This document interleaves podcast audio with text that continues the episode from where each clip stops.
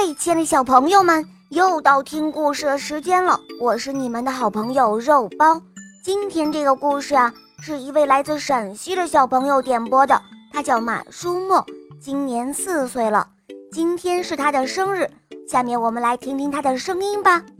肉包姐姐你好，我叫马书墨，我今年四岁了。我很喜欢听你的故事。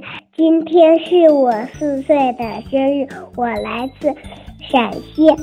今天我点播的故事叫《冬天的礼物》。好的，小宝贝，就由我来为你讲这个故事哦。下面请收听《冬天的礼物》，播讲肉包来了。在大森林里有一只可爱的小兔子，它有一个好朋友，叫做小胖胖熊。他们每天都在一起做游戏、捉迷藏、比赛跑步，一起唱歌跳舞，真是好开心啊！可是，一到冬天，小胖胖熊就要去冬眠了，小兔子很伤心。因为到了冬天，他就没有小胖胖熊陪着他玩了，他觉得很孤单，不知道该做什么好呢。为了不让小兔子伤心，小胖胖熊很努力地尝试不去冬眠，他要陪小兔子玩，可是他总是摇摇晃晃的，还没有走出门口，就又睡着了。又一个冬天到了，小胖胖熊又要去冬眠了。森林里面白雪皑皑，一片寂静。小兔子在家里一边吃着存好的萝卜，一边哭泣着。这个漫长的冬天，它该怎么来度过呢？吃着吃着，忽然，小兔子在地窖的萝卜堆里。发现了一个奇怪的银色的东西，小兔子把它挖出来一看，哎，是一个贴着小胖胖熊照片的录音机。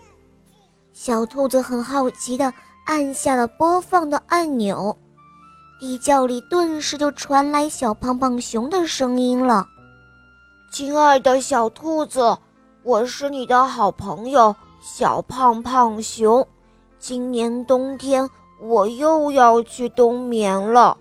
我睡着的时候，你很孤单吧？我买了一个录音机，录了很多我唱的歌和我说的话。你想跳舞的时候就放我唱的歌，你寂寞的时候就听一听我讲的故事吧。冬天很快就会过去的。等到了春暖花开的季节，我就又能够出来陪你玩了。小兔子在录音机里听到了好朋友小胖胖熊给他的留言，他非常感动开心。他捧着录音机不停地旋转，这个礼物是这个冬天最令人惊喜的礼物。